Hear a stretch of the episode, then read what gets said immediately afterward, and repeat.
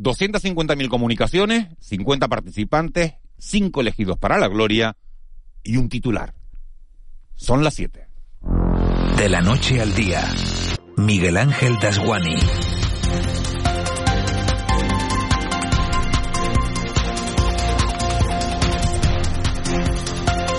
¿Qué tal? Buenos días. Si alguien tenía dudas de que los años electorales son distintos a todos los demás, habrá podido comprobar en este inicio del curso político que el trayecto de aquí al 28 de mayo de 2023, fecha en la que se van a celebrar elecciones locales y autonómicas en casi toda España, va a ser el no va más. La escenificación más sonada de este inicio de la precampaña tuvo lugar ayer en los jardines del Palacio de la Moncloa, donde 50 ciudadanos anónimos pasaron la mañana con el presidente del gobierno para trasladarle las inquietudes de la España de a pie, para hacerle llegar la realidad de los ciudadanos que vivimos con suerte en pisos de 70 metros cuadrados y que hemos cambiado el aire acondicionado por los ventiladores de los chinos, más por llegar a final de mes que por tratar de frenar el cambio climático que también nos gustaría. Los 50 elegidos para el encuentro con Pedro Sánchez salen de las 250.000 comunicaciones que se han recibido en la presidencia del gobierno en los últimos años. De los 50, solo 5 pudieron hablar. Dos estudiantes, una maestra jubilada, un profesor de educación física preocupado por la obesidad y Almudena. Almudena es la mujer que sin querer dio ayer ese pistoletazo de salida a la campaña electoral de la que hablaba, porque su carta fue elegida entre otras 250.000 al estilo de los viejos concursos de la tele. En esa carta Almudena hablaba de un sueño que el azar ha querido que este martes se haga realidad. Y el sueño de Almudena es tan sencillo, tan justo y tan necesario que uno se pregunta si de verdad había que pedirlo por escrito. Ese sueño es que las empleadas del hogar tengan derecho a la prestación por desempleo cuando se queden sin trabajo.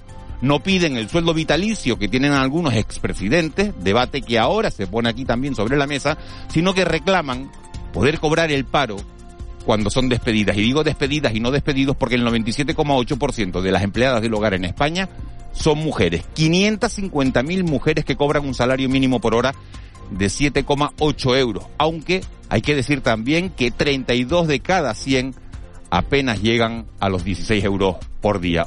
Una de cada tres además trabaja si que coticen por ella a la seguridad social. Reza el refrán que nunca es tarde si la dicha es buena y si la puesta a punto de la maquinaria electoral sirve para que estas mujeres tengan derecho a paro, algo hemos ganado. Otras 250.000 cartas y a lo mejor conseguimos frenar el precio de la luz. Seguiremos escribiendo a ver si tenemos suerte. Un día de estos igual meto en el sobre, como antaño, hasta la tapa de un yogur.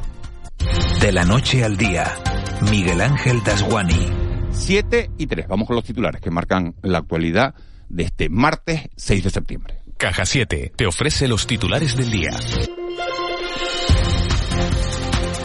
Preocupación en el gobierno de Canarias por la llegada de migrantes de los últimos días en embarcaciones neumáticas, que son las más peligrosas. En el mes de agosto fueron rescatadas mil personas que trataban de llegar a Canarias, una cifra inferior al mismo mes del año pasado. Sin embargo, el acumulado en lo que va de año supera en un millar al 2021. Julio Pérez, portavoz del gobierno.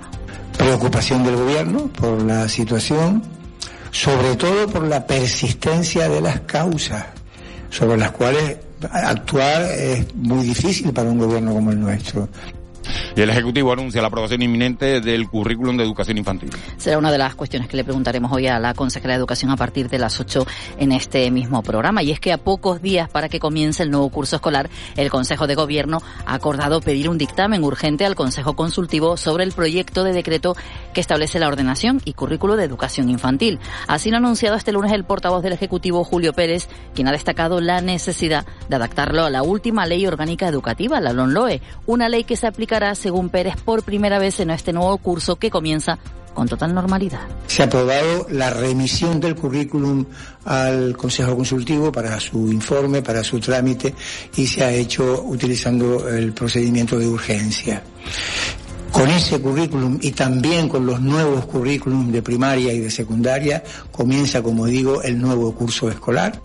Y Podemos Canarias exige al Cabildo de Tenerife que ordene la paralización de la obra del puertito de Adeje. La formación morada ha pedido también que se investigue las posibles relaciones económicas de la promotora con partidos políticos en Tenerife. Entre otras razones, destacan la sanción de 600.000 euros impuesta por la Dirección General de Patrimonio de Canarias a la empresa de Cuna del Alma por destrucción del patrimonio arqueológico. La directora general, Nona Pereira, considera también que la obra debe pararse en su totalidad, pero asume que el daño patrimonial no es determinante atendiendo a la legislación actual es imposible, ya no podemos crear otro, ya no hay otro así con esta con esta potencialidad en un sitio como este, entonces hemos perdido parte de nuestra memoria y esa es la gran tragedia que podremos cobrar, habremos eh, habremos tramitado lo que la ley dice, pero no compensa, no compensa cambiar dinero por memoria. Y en clave política nacional, Pedro Sánchez y Alberto Núñez Feijó escenificarán hoy en el Senado el primer cara a cara del nuevo curso político. Entre otros asuntos confrontarán las medidas para reducir el consumo energético, tal como reclama Europa para afrontar la crisis provocada por la invasión rusa de Ucrania. Feijó ha pedido extender la rebaja del IVA de la luz y el gas a todo el invierno en un plan que enviará esta misma semana a la Moncloa.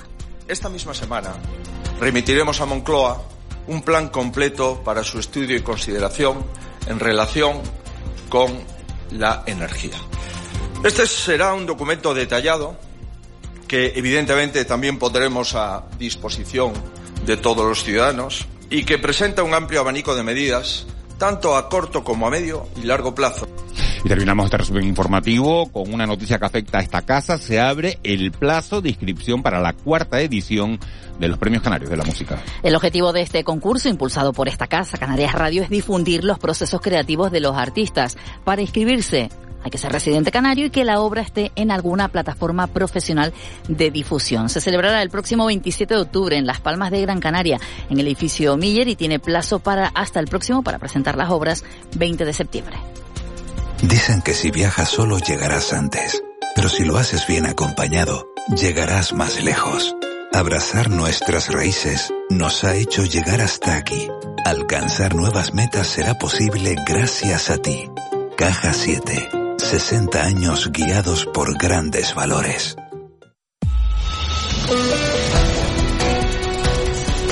Siete y siete minutos de la mañana, el Tenerife descansa hoy, pero ha presentado a los tres últimos fichajes. Hoy, por cierto, el presidente de la Unión Deportiva Las Palmas va a estar en el Deportivo de Canarias Radio. Decir también que este martes regresa la Champions. A las 8 de la tarde juega el Celtic de Glasgow con el Madrid. También juega el Sevilla con el Manchester City. Ha perdido Rafa Nadal en el Open USA y Carlos Alcaraz se está jugando a esta hora de la mañana su pase a los cuartos de final, lleva empate a dos sets con Silic y va ganando 3-1 en el quinto. Simón Abreu, muy buenos días. Hola, buenos días, Miguel Ángel. El presidente de la Unión Deportiva Las Palmas, Miguel Ángel Ramírez, será protagonista hoy en el Deportivo de Canarias Radio. A partir de las 2 de la tarde, el máximo mandatario del conjunto amarillo pasará por los micrófonos de esta casa para repasar la actualidad del club y hacer balance del gran inicio de temporada del conjunto Gran Canario. Una Unión Deportiva Las Palmas que en las últimas horas ha aprovechado para presentar a su última incorporación, el delantero rumano Florin Andone, que ha mostrado su ambición por cuajar una buena temporada con mucha humildad.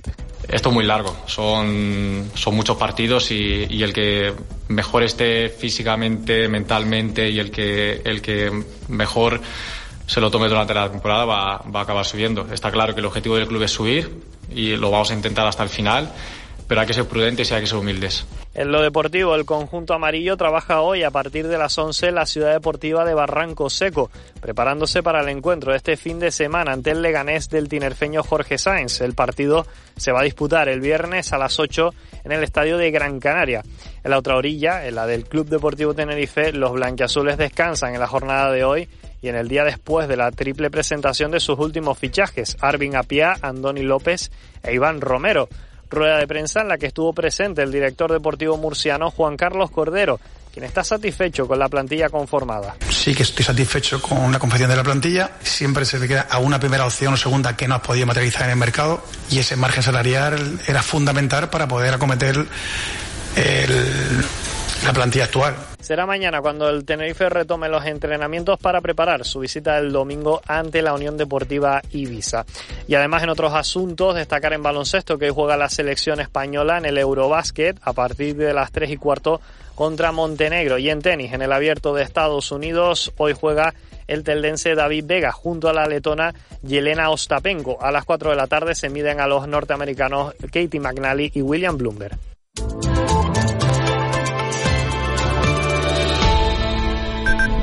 Siete y diez, noche cerrada todavía en todo el archipiélago. Edgar Cedrés, buenos días de nuevo. Buenos días, Miguel Ángel. Para los que se están incorporando ahora, ¿qué tiempo nos vamos a encontrar hoy? Pues tenemos nubosidad de tipo bajo por el norte de las islas. y esas nubes llegan hasta unos 1.200 o 1.300 metros de altitud. Serán compactas sobre todo hasta hora de la mañana. Darán paso a los claros en las horas centrales del día. No dejarán disfrutar del sol, pero regresarán de forma abundante otra vez al final de la tarde. En el resto, en general, jornada de tiempo soleado, además con temperaturas muy agradables. Las máximas se moverán entre los 25 y algo más de 30 grados. Quizás notaremos algo más de fresco en las medianías del norte de la isla de Gran Canaria, donde bajarán ligeramente las máximas y sopla el alisio viento del nordeste que es más intenso en las zonas habituales de aceleración, en vertientes sureste y noroeste de las islas de mayor relieve y también en algunos puntos del interior y del sur de Lanzarote y de Fuerteventura. Ese viento en las cumbres es de componente norte flojo y es más intenso de componente oeste en el Teide, donde girará al noroeste al final de la tarde. En el mar, situación tranquila por las costas del sur de las islas, donde predomina la marejadilla. Por las del norte llegan series de olas en torno al metro, metro y medio de altura. Esa situación se complicará al final de la tarde cuando aumentará el oleaje por mar de fondo del noroeste. Situación en general hoy bastante tranquila, será la tónica a lo largo de los próximos días, sí que notaremos un ligero repunte de temperaturas de cara al fin de semana. Nos mandan fotografías, Edgar, de un amanecer precioso en el Parque Holandés en Fuerteventura. Dice, buenos días, fresquito, queda gusto.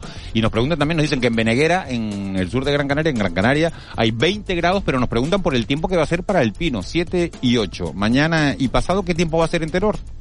Pues en principio la situación va a estar bastante tranquila. Quizás eh, mañana por la noche y en la madrugada del jueves podríamos tener algunas lloviznas por el norte de las islas de mayor relieve, pero en general serán precipitaciones poco importantes. Pero se puede ir caminando tranquilamente a Teror sin... Sí, sí, acompañará al tiempo, hará bastante fresquito. Hará fresquito, o sea, no hace ese calor que, hemos padecido y que, haría la caminata insoportable. Bueno, pues eh, buenas noticias para todo el que vaya a Teror para estas fiestas del Pino. Edgar, muchas gracias. Te vemos, en, te vemos en la tele ahora sí, ¿no? Eh... Sí, 8 menos 5 más o menos. 8 menos 5, bueno, pues te, te, vemos en la tele. Gracias, Edgar. Un saludo, buen día. Un saludo. Eh, nos vamos hasta el 112. Allí está Carmina Lorenzo. Carmina, muy buenos días. Hola, buenos días. Eh, ¿Cómo han transcurrido las últimas horas? Lo más, lo más destacado ha sido la llegada de una nueva embarcación a las costas canarias. En esta ocasión la ha hecho a la isla de Fuerteventura, donde se han asistido 40 migrantes, todos ellos varones, tras ser rescatados por salvamento marítimo al este de la isla de Lanzarote. Afortunadamente todos ellos se encontraban en buen estado general, por lo que no se ha tenido que realizar ningún traslado a centro sanitario. Nada más. No, nada más. Perfecto, la noche ha transcurrido con tranquilidad. Nada más y nada menos. Nada más y nada menos, porque la llegada, el goteo sigue siendo constante, pero bueno, digo nada más porque, porque desgraciadamente nos acostumbramos a llegadas de, de este tipo eh, cada día. Y mala noticia que sigan llegando, pero buena noticia que Salvamento Marítimo siga salvando vidas cada día. Impagable el, el trabajo que, que hacen. Carmina, muchas gracias. Buen día. Gracias a ustedes. Buen día. 7 y 13. El Contrapunto. Ángeles Arencibia y Juan Manuel Betencur.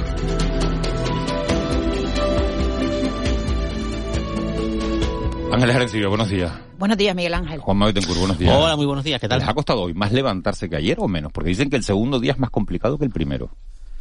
Yo ya me olvidé de las vacaciones, ¿eh? Yo, ya. Pero qué máquina. Yo estoy ya. Oye, hablando, en hablando modo de máquina, crucero, ¿eh? eh, Vi una foto tuya ayer, Ángeles, que hiciste el Fuerte Bike. ¿No? Fuerte Sí. Bike es una competición en Fuerteventura de bicicletas que, que tuvo lugar el fin de semana pasado. ¿Cuántos kilómetros hiciste? 80, pero bueno. 80 pero- kilómetros. Sí, pero con bicicleta eléctrica, en fin, fue durito, Ah, pero con vamos bicicleta a ver. eléctrica. Vamos a ver, yo soy de esas que va a este tipo de competiciones y lo único que aspira es a terminar la carrera. ¿Tú la Pero en esta, la acabé, pero en esta competición, vamos, había un nivel tremendo.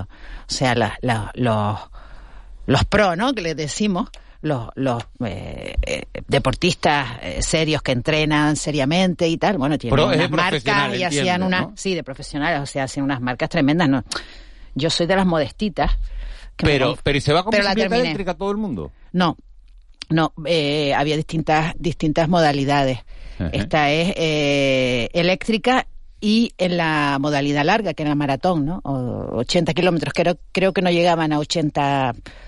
Eh, ¿Se hace fuerza en una bicicleta eléctrica? Nunca me he subido en una. No, no, no, no. Es, duro, es muy duro. Porque, ¿Ah, claro, porque la, tú tienes una batería que tienes que administrar y tampoco esa batería te, te soluciona todos los problemas, ¿no? De allí pasamos por una, un tramo de mucho viento y después hay, hay arena, tienes que pasar por arena que, que te dificulta la circulación, en fin, no, vamos, la bicicleta eléctrica no es... No es una moto. No es una moto.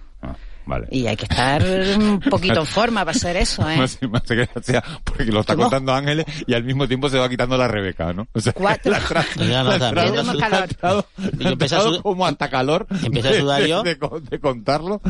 que estuvimos cuatro horas cuarenta en, en, en, la bici, ¿no? El grupo con el que yo iba, Oye, con, esto, iba con dos amigas. Esto de tener el aire acondicionado a 27 grados de, eh, debe ser negocio y debe ser muy bueno para el cambio climático, pero, pero aquí no se destroza. Para ¿eh? el ahorro energético sí lo es. es curioso, pero un, sí, sí. Un, un grado mmm, tiene cierta incidencia en un, una bobería no pero pero bueno. sí el esfuerzo de adaptación es, es, es importante. Juanma, y, mucha... y, lo que te, y lo que te rondaré morena por lo que se dice no sí, muchas muchas noticias. Hoy hay primer cara a cara eh, del curso político entre entre Feijó y Pedro sí. Sánchez eh, a cuenta precisamente de las medidas energéticas. Que va a pasar hoy en el Senado bueno hay tanta expectativa eh, por ambas partes. Mmm, primero por quien lanza el reto que es Feijó, por quien lo acepta que es Sánchez. Hay mucho mensaje previo en, de, de, optimismo, ¿no? En los cuarteles generales de también hay una cierta escenografía, ¿no? Y es como si tuviéramos un debate preelectoral, realmente, con esta fórmula tan exótica, ¿no? De que como el líder de la oposición pues no es diputado, pues tiene que ir al Senado porque ha sido elegido senador por su comunidad autónoma, ¿no? Eh, y francamente las espadas están en alto, ¿no? Yo sí me tengo cierta curiosidad por por, por, por, por ver ese debate porque creo que hay argumentos eh, ya no solo de fondo sino tácticos eh, del, del, puro plano, eh, plano del combate político mmm, como para pensar que uno u otro pueden ser favoritos. ¿eh? Me interesa también el, el, a mí por lo menos me interesa el si este debate va a ser solo un debate eh, eh, electoral, preelectoral, o realmente va a ser un debate con, con, con, con, algún tipo de, de, de, de, beneficio, ¿no? Para los ciudadanos, algún tipo de... Ah, eso es de lo que se trata, ¿no? Claro, es de lo que se trata, pero realmente eh, al final eh, es solo eh, un, una, un, una puesta en escena, ¿no? A ver quién de los dos candidatos convence a más a más ciudadanos, ¿no? De que sí, su de que su liderazgo es el, es el que vale, ¿no? Está muy bien planteado eso que dice Ángeles porque eh, una, esto, esto, es opinión, ¿no? Creo que ese debate eh, sobre el que hay, insisto, cierta expectativa como inicio de un curso político que además tiene elecciones, eh, lo gana eh, quien rompa el guion. Eh, mi pronóstico hasta ahora, eh, ojalá me equivoque, es que ninguno de los dos va a romper el guion. Y que vamos a ver un debate muy marcado por un poco por, maneras, por la fijación a, a, de mensajes que hemos escuchado hay que decir días. que no es un debate como el del Estado de la Nación, no, sino no. que el portavoz de la oposición, en este caso, eh, tiene 15 minutos nada más para intervenir y después 5 minutos de réplica, es decir, en total va a poder hablar. Eh, bueno, si son 15 y 5 o, 10, o 10 y 5, no claro, sé si en total, uh, están entre 15 y 20 minutos puede hablar uh, Feijóo y después el presidente del gobierno puede hablar todo una, el tiempo Una manera que, de romper el guion sería plantear, decir, bueno, vamos a tener, ya que estamos aquí, vamos a tener un debate sin limitación de tiempo. Vamos uh -huh. a intentar desafiar un poco el reglamento del Senado con la eh, connivencia del, del, presidente y vamos a intentar tener eso. Eso debería partir del presidente del gobierno. No creo que lo veamos hoy. Eh, pero sí la posibilidad de tener un debate genuino entre los dos líderes políticos, bueno, el presidente en ejercicio y quien lo puede ser en el futuro. Cuando, cuando el PP lanza el, el, la propuesta, ¿no? Le dice, queremos un debate. Eh, yo creo que se sorprendió un poco este, el Partido Popular de la rapidez con la que el, el PSOE acepta el guante y dice, bueno, sí, el, el, el martes nos vemos en el, en el Senado, ¿no? O al menos eso fue lo que se, se, se quiso decir, ¿no? Desde, desde las filas eh, socialistas, ¿no? O sea, uh -huh. hemos sorprendido al PP, no están preparados para este debate, ¿no? Eso lo veremos hoy, ¿no? Ángeles, ayer hubo eh, primer Consejo de Gobierno eh, de Canarias y lo que se hizo fue eh, unificar posturas, cerrar filas en torno a esas bonificaciones al transporte del 50% para las guaguas. Eh, se había criticado, se había dicho que era poco, que, que había que tener el 100% de la bonificación, como ocurre con los trenes de cercanías en la península, pero finalmente ayer eh, cierre de filas en torno al presidente del Gobierno y a, la, y a las políticas del Partido sí, Socialista. Y el argumento ¿no? es que la media eh, que recibimos es superior a la, a la que se recibe, la, media que recibimos por habitante eh, de subvención es superior a la que se recibe en, en, la península. ¿Tú, tú quieres el número, Juanma? Eh, ¿Cómo la media puede ser si tienes el 50% de la bonificación? Explícalo porque esto tiene truco. Porque el transporte ferroviario solo es el 14% de los desplazamientos totales en zonas de, digamos, de, de cercanías y de media distancia, ¿no? Que la mayoría en la península, claro, estas cosas hay que, hay que verlas un poco con, con las estadísticas delante, son, son, son en guagua, o sea, la guagua es el... Pero que crecerá, ahora crecerá, ese porcentaje crecerá en, en al ser gratuito, pues yo voy a cambiar ¿no? Y me voy al tren. Claro, lo que pasa es que todos pensamos que, que en todas las comunidades autónomas hay muchos trenes de cercanía y no es así. En algunas provincias, digamos, las que tienen menos población, pues no tienen porque ese servicio no lo, no, no, no, lo, no lo demanda, ¿no?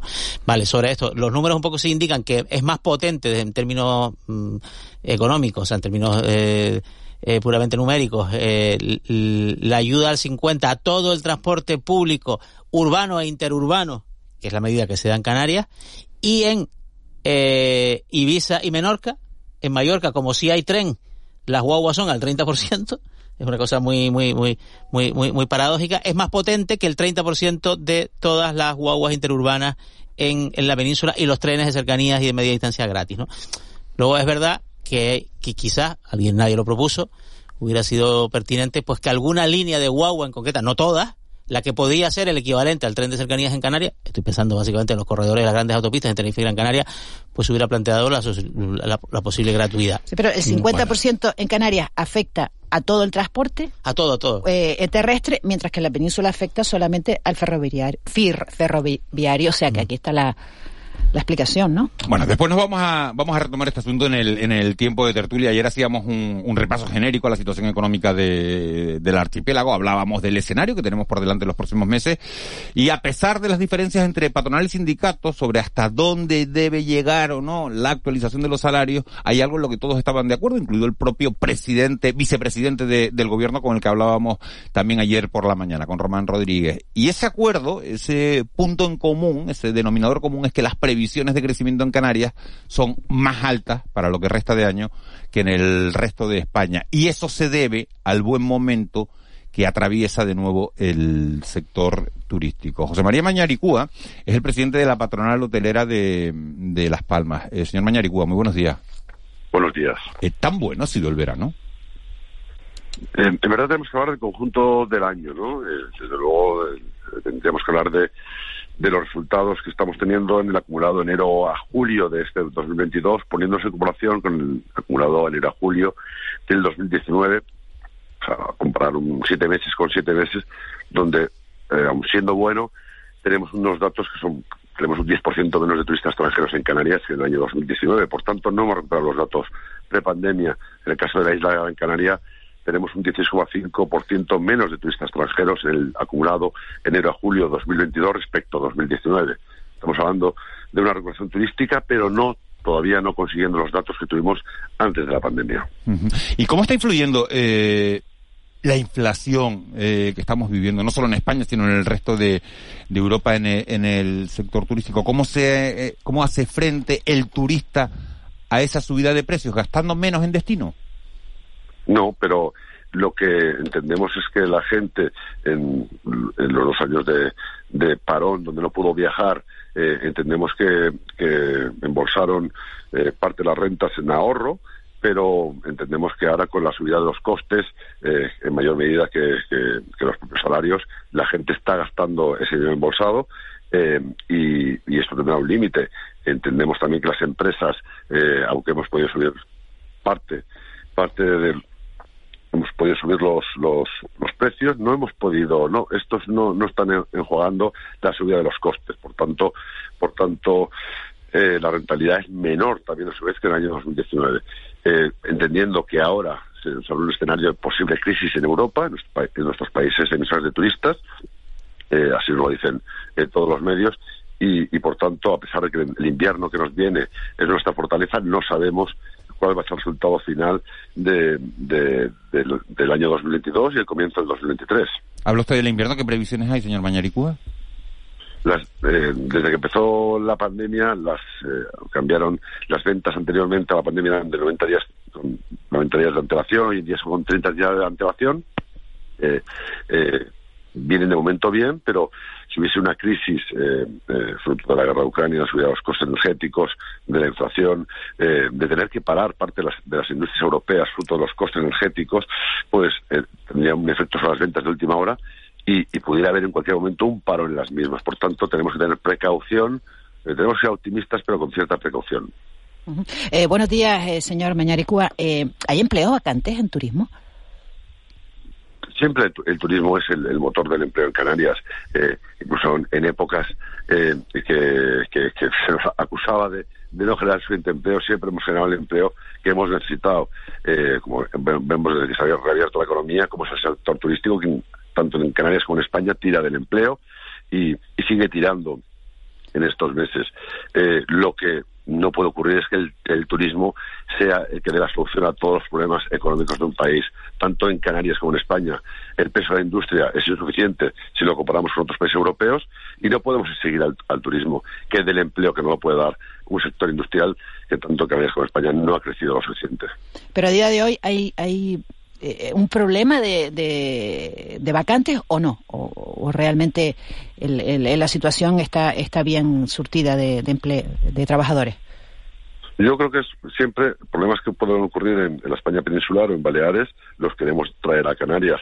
Eh, Canarias eh, tiene un mayor tasa de paro que, que, otros eh, destinos españoles y, no hemos tenido ese problema de, de, de falta de, de oferta de empleo lo que ocurre es que puede haber en determinados momentos necesidades de, de, pues, de tipos de contrato, de medias jornadas, etcétera, para cubrir eh, los picos de, de, ocupación donde los trabajadores no quieren ese tipo de jornadas porque no le cubren a su vez sus expectativas, sus necesidades de, de, de cubrir los gastos. Por tanto, puede haber a veces entre personas, entre, entre empresarios y trabajadores, pequeñas eh, diferencias de necesidades eh, que no son cubiertas.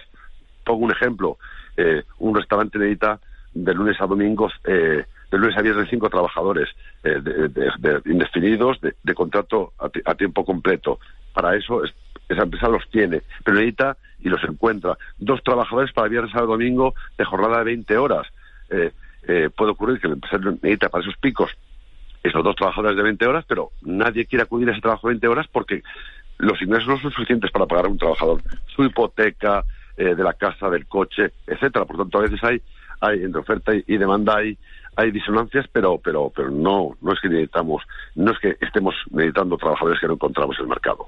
El 1 de enero se produce el traspaso de, de las competencias eh, en costas a Canarias.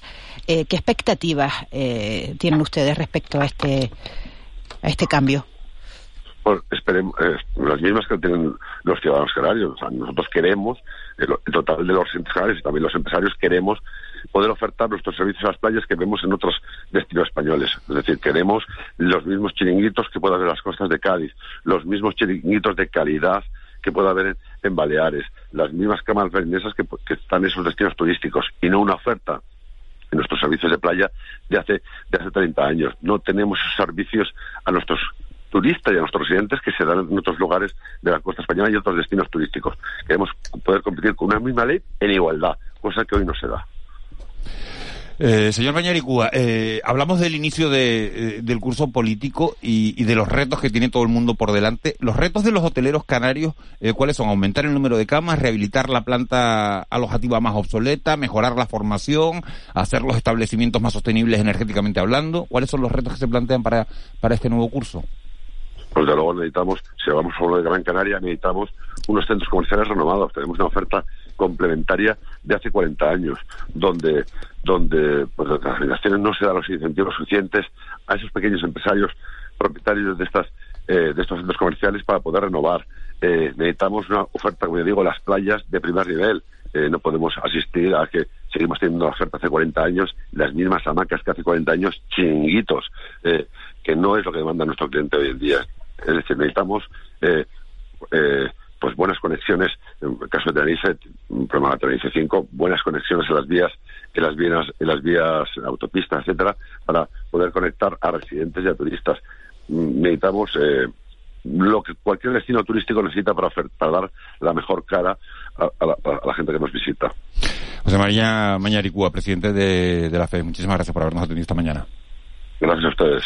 Buen día. 7, siete y 29. Estábamos hablando con el presidente de, de la patronal en, en, la provincia de Las Palmas. Vamos a hablar con Juan Pablo González ahora, que es el gerente de Azotel, la patronal hotelera en la provincia de, de Santa Cruz de Tenerife, que ofrecía ayer unos datos. Hablaba de, de una ocupación del 85% en el mes de agosto y una previsión para el mes de septiembre del 78%. Juan Pablo González, muy buenos días.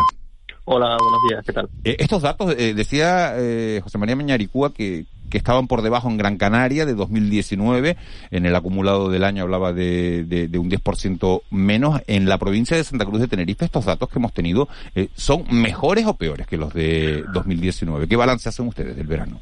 Bueno, estamos ligeramente por debajo todavía de lo que fue el 2019, pero bueno, como decíamos en el cole, progresa adecuadamente, ¿no? Es decir, una vez superado este periodo estival y, viéndolo un poco ya desde la perspectiva, como se suele decir, a pesar de que estamos iniciando el mes de septiembre, bueno, podemos decir que en general hemos tenido un buen verano eh, que consolidaba esa recuperación iniciada por fin en, en la Semana Santa de 2022 y bueno, pues esto es una carrera sin, sin, sin final y entonces ahora ya hay que ver o estar pensando trabajando en la temporada de invierno, ¿no? Entonces, bueno, esa previsión inicial eh, para septiembre, probablemente incluso cuando nos acerquemos o avance el mes, eh, se vea ligeramente mejorada, igual que pasó con la previsión que hicimos a principios de junio entre los asociados y que confirmó estos datos ya cerrados para los meses de julio y agosto que dijeron que efectivamente mejoraba sobre esa previsión inicial.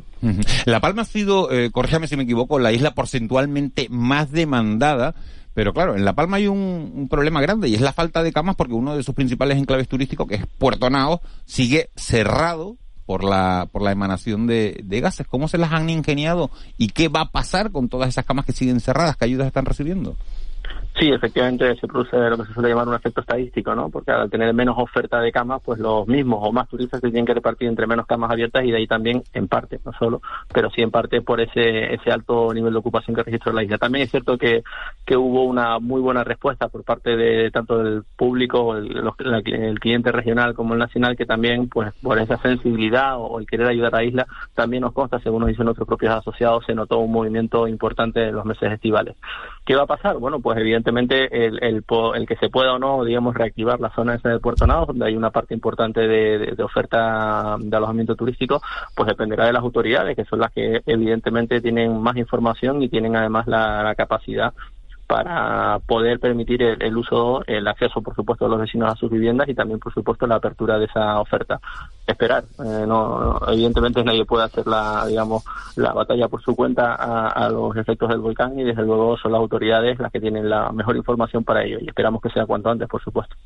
Señor González, buenos días. Le quiero preguntar por dos, dos mercados ¿eh? y sus expectativas, digamos, a, corto plazo. El primero es el peninsular, que ha contribuido un poco al éxito de, de, de este verano, pues si los visitantes extranjeros eh, han bajado un, poquito respecto a 2019, pues, pues, pues lo, las buenas cifras también tienen que ver con, con, con, con el turismo peninsular. ¿Se, va, se, va a ¿Se va a mantener? teniendo en cuenta, bueno, pues el elevado precio de los, de los, de los pasajes de avión, el contexto un poco de incertidumbre y de posible reducción del consumo en, en, en el otoño, y luego la experiencia esta del, de un mercado nuevo, que es el de Estados Unidos, con este vuelo directo con, con, con Tenerife, eh, el balance que harían ustedes ahora mismo, ¿cuál es? Hola, buenos días, sí. A ver, con respecto a los peninsulares, sabemos que es un mercado eminentemente, por lo menos en el concepto de familias que venimos disfrutando en Canarias, eh, eminentemente estival, ¿no? Por lo tanto, ahora con la vuelta al cole, pues evidentemente ese, ese mercado disminuye. Eh, es cierto lo que dice, el, nosotros hemos estado eh, diciendo desde hace ya mucho tiempo que este nivel de precios para los no residentes es inaceptable. De verano veíamos paquetes eh, a 700, 700 euros todo incluido a República Dominicana una semana. Ese prácticamente puede ser, dependiendo del mes o con la premura con la que consigas el billete, el precio de un billete de, de Península Canarias, ¿no? Con lo cual, si multiplicas por cuatro el tamaño de una familia media, se te hace inviable, ¿no? El problema de, digamos, de, de esta situación que, que venimos arrastrando, que es un derecho para los canarios, pero se convierte en un problema para los que no son residentes de las islas, es que eh, después ya lo que es el resto del año, turismo de escapadas, quitando lo que son fechas señaladas, Semana Santa, eh, Navidades, que volvemos otra vez a, a sufrir esos precios abusivos en el, en el transporte aéreo, pues el turismo de escapadas también se convierte en un problema para Canarias, porque no podemos una pareja reciente en Madrid, por ejemplo, que quiera hacer una, una escapada aprovechando un puente, eh, al final resulta, aunque le deje el hotel gratis, el precio del billete hace inviable esa, esa pequeña escapada, ¿no? Por lo tanto, en esa liga estamos jugando poco y mal, el turismo de escapadas, que podríamos captar muchísimo mercado peninsular. Esto es un tema que lo hemos dicho por activa y por pasiva, cuando se creó el Observatorio de Precios, Azotel fue muy activa en, la, en su demanda, y al final se constató como que los precios estaban subiendo eh, los precios de los billetes eh, por encima del 20%, no lo decimos nosotros, lo, dijo el propio ministro. ¿no? Entonces, bueno, esto es un tema a estudiar, hay fórmulas que se tienen que arbitrar para ver de qué forma, sin ser tan gravoso para los residentes, los canarios puedan seguir disfrutando de ese derecho. ¿no? Y con respecto a la segunda pregunta del mercado americano, bueno, precisamente ahora sabemos que ha habido una, una delegación de turismo de Tenerife a, Estados Unidos, hoy nos veremos con ellos, les preguntaremos también un poco, pero eh, evidentemente se abre una oportunidad, una ventana de oportunidad para un mercado no solo el americano, sino ese triángulo ¿no? que llama Nueva York, Boston, eh, Toronto en Canadá, donde viven, creo son más de 90 millones de personas y desde luego eh, Canarias se puede presentar como una alternativa a, digamos, no solo a ese Caribe que ellos conocen, eh, sino también esa Europa que no conocen. Entonces, bueno, eh, esperamos que primero el nivel de de ocupación de los vuelos sea el óptimo. Segundo, que el nivel de satisfacción, que estoy seguro que sí, de los turistas con el destino sea también muy bueno. Y lo importante de estas experiencias es que se repitan y se mantengan, ¿no? Ese es el, el, objetivo que, esperamos, ¿no? Y desde luego una ventana de oportunidad que no podemos perder. Ayer hablábamos con, con algunos líderes sindicales de, de, las islas sobre el pacto de rentas, un poco la subida de salarios en función también de, del incremento de los precios. El pacto de rentas en el sector turístico canario, ¿cuál debería ser? Bueno, el pacto de renta del sector turístico mm, es la firma de un convenio colectivo que nosotros estamos ya, tenemos un preacuerdo firmado que esperamos ratificar ya ahora a mediados de mes y el mejor pacto de renta es garantizar la continuidad del sector, que sigamos creando empleo y que los salarios se puedan subir acorde a las situaciones de las empresas. Evidentemente, eh, tenemos otros compañeros otras patronales de alojamiento turístico en, España, donde indexaron la subida de, de salarios al índice de precios y evidentemente se han encontrado ahora con una subida eh, pues bueno, pues del, orden de la inflación que estamos viviendo, que para muchas empresas es inasumible, ¿no? Nosotros hemos optado por unas subidas más graduales, evidentemente mm, no va a cubrir toda la, absorción de, de la inflación que estamos viviendo, pero es el incremento que pueden hacer ahora las empresas para garantizar la continuidad y sobre todo... ¿De cuánto es? Bueno, estamos hablando, eh, hemos repetido lo, en principio del preacuerdo los incrementos del, del convenio anterior, eh, sería un 10,25 acumulado en cuatro años, sería 3, 2,75, 2,5 y 2, ¿no? empezando por el, el 3 este año. Sabemos que bueno hay un diferencial importante con respecto a, a, Sin cláusula sin cláusula de revisión. Eh, repetimos los incrementos. Hay un incremento también neto eh, para de 15 euros por trabajador eh, para todos y cada uno de ellos. Eh, aparte de ese incremento, digamos, del 3%, lo cual lo convierte un poco más del 3%. Pero bueno, eh, esperamos que también las medidas que se están tomando, pues la inflación se vaya moderando, no al ritmo que todos desearíamos, pero bueno, por lo menos tenemos eh, garantizado la revisión salarial, tenemos la continuidad del, del, empleo en el sector, también la reforma laboral pues ha, transformado muchos contratos eventuales que no tenían que serlo en contratos fijos y continuos, lo cual también da estabilidad a las plantillas. Y bueno, esa es un poco la situación y hay que, digamos, bregar, como se suele decir, con las circunstancias y las circunstancias son las que son. ¿no? Eh, señor González, buenos días. Eh, Canarias quiere ser sede de la Agencia Europea de Turismo. ¿Dónde debería estar situada? eh, buenos días. Eh, sí, bueno, cada vez que hay que fijar la sede de alguna institución, ya sea nacional o supranacional en Canarias, madre mía, salen las polémicas, ¿no? Yo este verano hemos leído todos en los medios, pues bueno, todas las cintas yo creo, no sé si la graciosa también, pero creo que también eh, se ha postulado, ¿no? Y seguramente todas tienen buenos argumentos, ¿no? A veces eh, esto es como eh, un juicio salomónico, a lo mejor pues si estamos pensando siempre en las islas capitalinas para que una de las dos sea, a lo mejor habría que buscar una isla no capitalina, ¿no? Y así también eh, empezamos a, a pensar que son capaces de albergar. No lo sé. Eh, la verdad que también hemos tenido información, esto fue una noticia que salió ya hace algún tiempo. Eh, tampoco sabemos exactamente las funciones de la Agencia Europea de Turismo, ¿no? porque no, no, no, hay un documento, yo por lo menos no lo conozco. Evidentemente sabemos para lo que es y desde luego es un impulso y un reconocimiento a la importancia turística de Canarias el que esté ubicada aquí. Ahora, eh, ¿Dónde tiene que estar? Bueno, pues no sé, si hacemos un sorteo a lo mejor evitamos eh, enfrentamientos eh, muy antiguos que vienen en estas islas y que aportan poco valor. La agencia de turismo es que no existe todavía. Hay que crearla. o sea, nos estamos peleando a veces y tal un poco por una cosa que todavía no existe. No, Efectivamente. O sea, por eso decimos que las funciones todavía no sabemos cuáles son. Hombre, evidentemente eh, no va a ser el, el, ordenar los conservatorios de música, pero desde luego eh, lo que no tenemos claro es cuáles las competencias que se va a crear. Europa hasta ahora, bueno, no ha tenido una política de turismo porque los países que mandan Europa son los países emisores, no los países receptores, ¿no? Históricamente, ¿no? Por lo tanto, que sea bienvenida, sí, evidentemente, claro que nos interesa. Ahora, el, el dónde, el cuándo y el para qué, pues es lo que me imagino que las autoridades tendrán que, estudiar y a partir de ahí decidir en aquel, aquella sede que consideren que reúne las mejores condiciones. Lo que entiendo es que ustedes no van a hacer eh, casus belli de esta cuestión. No, no, nosotros la verdad que antes estaba viendo al, presidente de la federación, nosotros las patronales colaboramos en todos aquellos temas que son estratégicos para el sector de las islas, vamos de la mano y desde luego no entramos en estas disquisiciones de si a ver dónde pues tiene que ir mi pueblo, pues mi pueblo más bonito que el tuyo, no, nosotros no, no nos dedicamos a eso, nos dedicamos a otras cosas.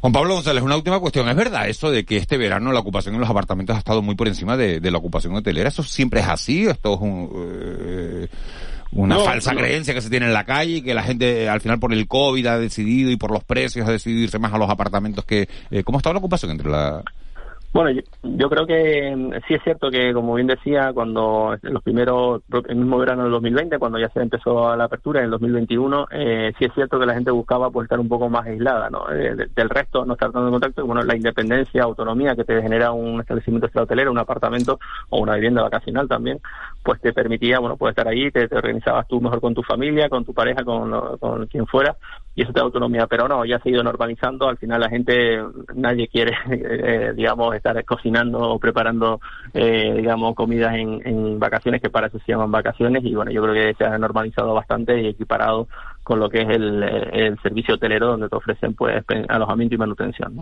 Juan Pablo González, gerente de, de Azotel, la, patronal hotelera de la provincia de Santa Cruz de Tenerife. Muchísimas gracias por, por habernos atendido esta mañana eh, y toda la suerte del mundo para bueno para esa temporada de invierno que bueno que empezará en breve y, bueno de la que dependemos tanto los, los canales. Muchísimas gracias, buen día. Muchísimas gracias a ustedes, muy buenos días. 7 y 41 minutos de, de la mañana, repaso completo al sector turístico en las dos provincias, repaso económico que hacíamos ayer por esas negociaciones entre patronal y, y, sindicatos y las administraciones que van a jugar un papel fundamental para ayudar a, a todos los ciudadanos, a 47 millones de ciudadanos de este país a salir adelante ante unos tiempos tan convulsos como los que se prevén para, para este otoño. hay unas administraciones públicas que están cerca de, los ciudadanos son sin duda los ayuntamientos. Es la primera puerta en, la que tocamos ante, ante cualquier eventualidad. Y los tiempos que vivimos, como digo, no son fáciles. Por eso en este inicio de curso queremos hablar también con la, con la presidenta de, de la FECAN, de la Federación Canaria de Municipios, que es, como saben, la organización que aglutina a los 88 municipios canarios. Mari Brito es alcaldesa de Candelaria, en Tenerife, y presidenta de la FECAN. Señora Brito, muy buenos días. Hola, muy buenos días, Miguel Ángel, ¿qué tal? Eh, venimos de, eh, de, un verano aparentemente bueno, digo bueno porque estábamos hablando de turismo, porque Canarias vive el turismo y la recuperación es evidente, pero se vislumbra eh, un otoño difícil con una inflación que está disparada, con cada vez más gente a la que le cuesta llegar a final de mes. ¿Cuáles son las principales preocupaciones de los alcaldes canarios en este, en este inicio del curso? Bueno, yo creo que la preocupación sigue siendo el poder atender a las familias que peor lo están pasando. Ya lo hemos vivido con la pandemia y ahora mismo, pues con las personas que se acercan, sobre todo al área social de los ayuntamientos, eh, las personas que peor pueden estarlo pasando, pues el poder tener los recursos suficientes para poder atenderles, yo creo que sigue siendo eh, una de las principales ocupaciones y, preocupaciones de los de los alcaldes y alcaldesas. También es verdad que hemos, hemos vivido un verano creo que mm, de reencuentro, de vuelta a la normalidad de lo que conocíamos antes de la pandemia y me, y me refiero precisamente al impulso también económico que se ha dado en los municipios gracias a los a los eventos festivos. Hemos visto que todos los municipios han recuperado pues esa vida en la calle, en sus fiestas patronales y eso también ha supuesto un impulso para, para, para la economía de los municipios al albergar eh, pues a muchos visitantes, a los propios vecinos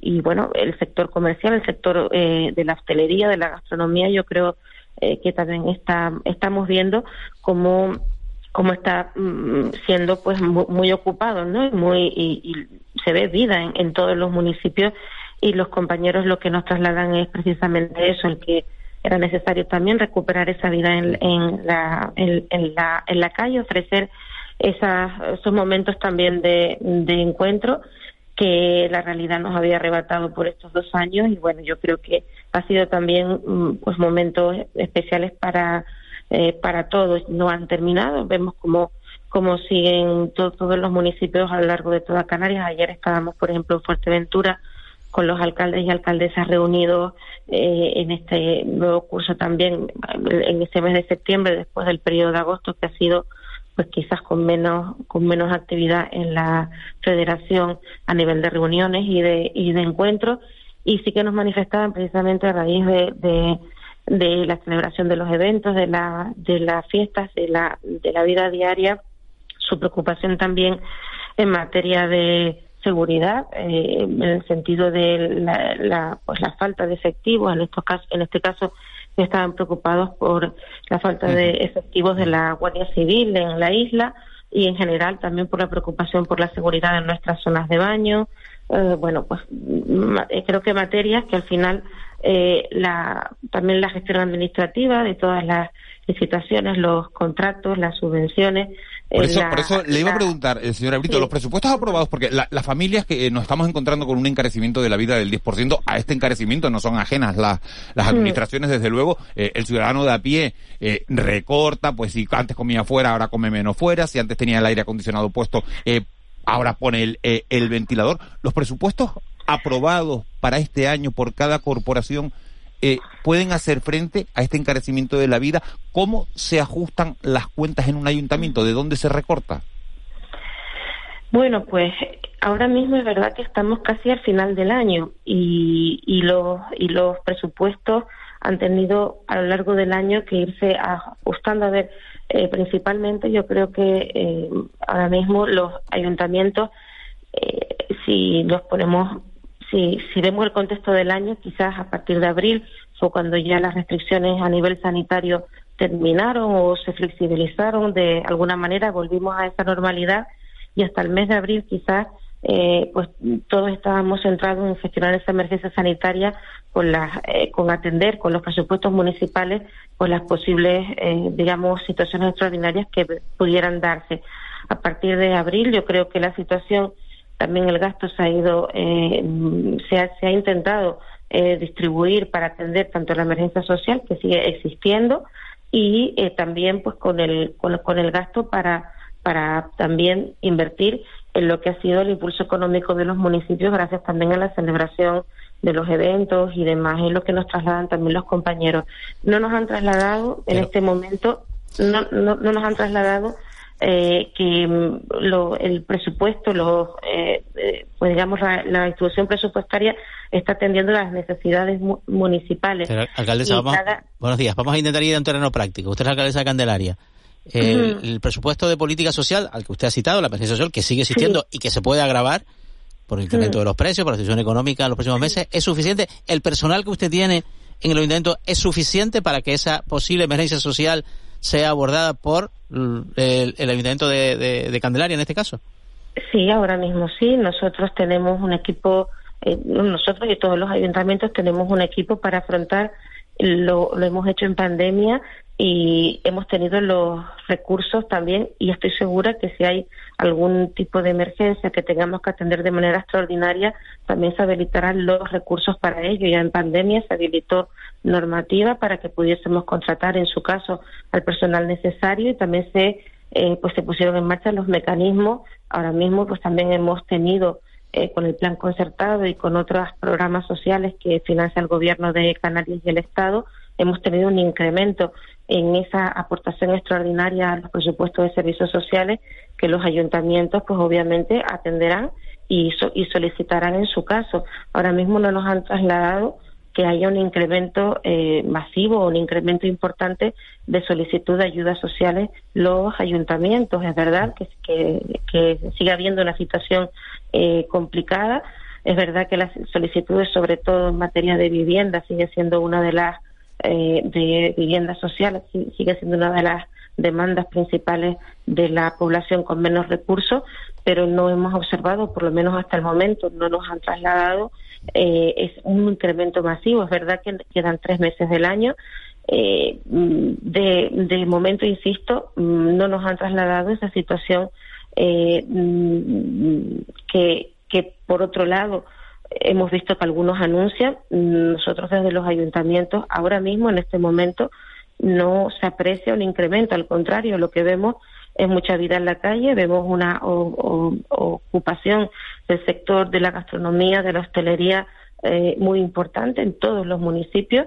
Vemos como todos los eventos em, están abarrotados de, de personas. Yo creo que es una necesidad también que había y vemos mucho movimiento también económico. O sea, no vemos ahora mismo mm, puede que haya una previsión o puede que haya esos anuncios que en unos meses pueda estar la situación más complicada. Ahora mismo con el inicio escolar, pues todos los ayuntamientos han puesto en marcha iniciativas de subvenciones, de ayudas para el comienzo del curso escolar para las familias y, y, es lo que se está atendiendo también, pero entonces eh, insisto, no ahora mismo en este momento, a día hoy, eh, eh, pues 6 de septiembre, no, no hemos visto un incremento eh, extraordinario de las ayudas de emergencia o de, o de que haya empeorado significativamente la situación de las familias. señora Brito, entonces, eh, buenos días. Eh, ¿Los ayuntamientos mm, en qué medida pueden contribuir a agilizar los trámites de, de, la aplicación de la renta ciudadana o de la dependencia?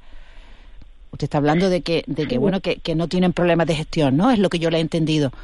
Entonces, ¿en qué medida los ayuntamientos pueden contribuir a agilizar estos trámites que tienen pues un problema de, tramitación, ¿no? Eh, ahora mismo nosotros estamos colaborando con el gobierno de Canarias. Como saben, ambas, ambas situaciones son competencias del gobierno, pero no somos ajenos tampoco a las situaciones que se pueden estar viviendo en atención a la dependencia o en la agilización de la PCI en este caso y su transición a la renta ciudadana. Nosotros, eh, precisamente en ambos, en ambos asuntos con el Gobierno eh, y precisamente más en, materia de dependencia con la Dirección General, hemos eh, tenido a lo largo del verano varios encuentros, varias reuniones. Se ha creado un grupo de trabajo.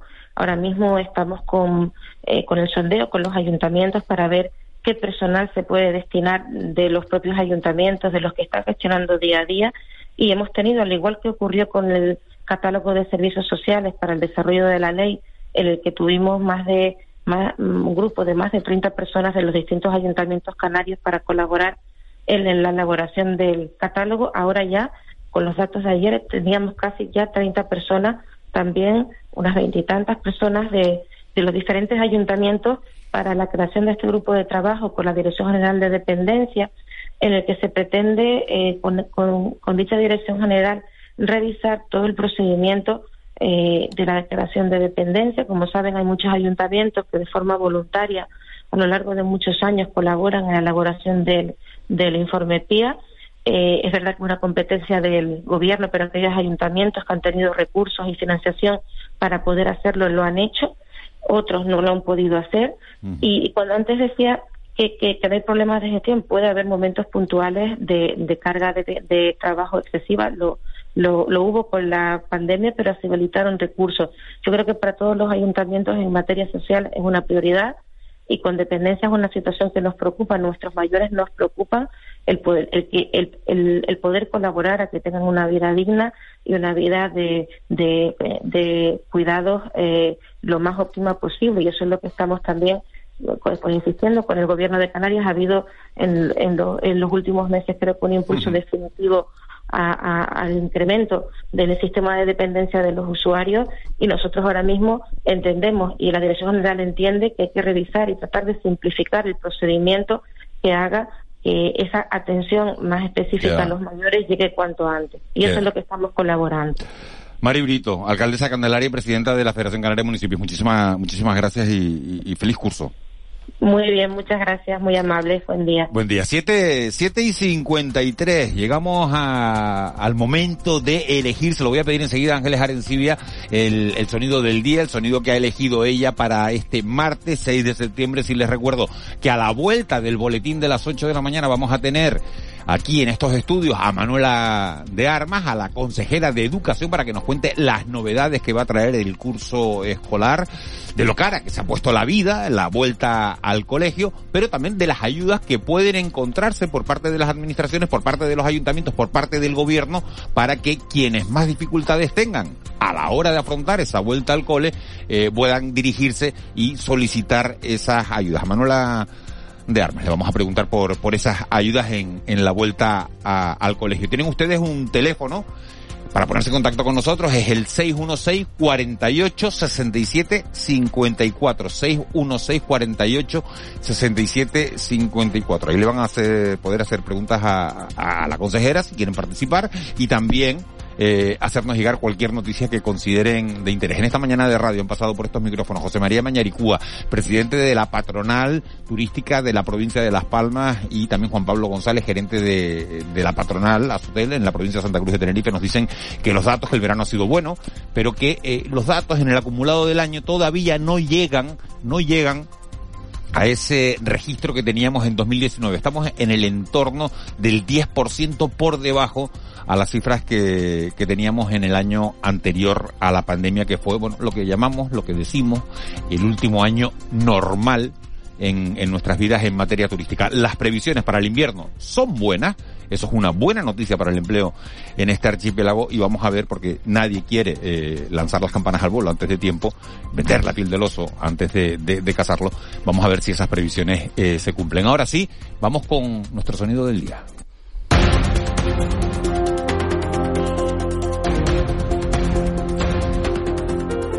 Ángeles Arencibia, vamos a alternar los días, un día tú, un día Juanma, ¿con qué, con qué nos quedamos hoy? ¿Qué has encontrado? Bueno, eh, vamos a escuchar al presentador de un programa de televisión del Reino Unido que se llama This Morning, esta mañana, y que yo he encontrado en un tuit eh, de Scott Bryan, que es un crítico de televisión, que habla de eh, eh, la distopía, ¿no?, que supone eh, esto que vamos a escuchar, que es... eh, el- Está en el- inglés, ¿no? Está en inglés, pero bueno, facilito.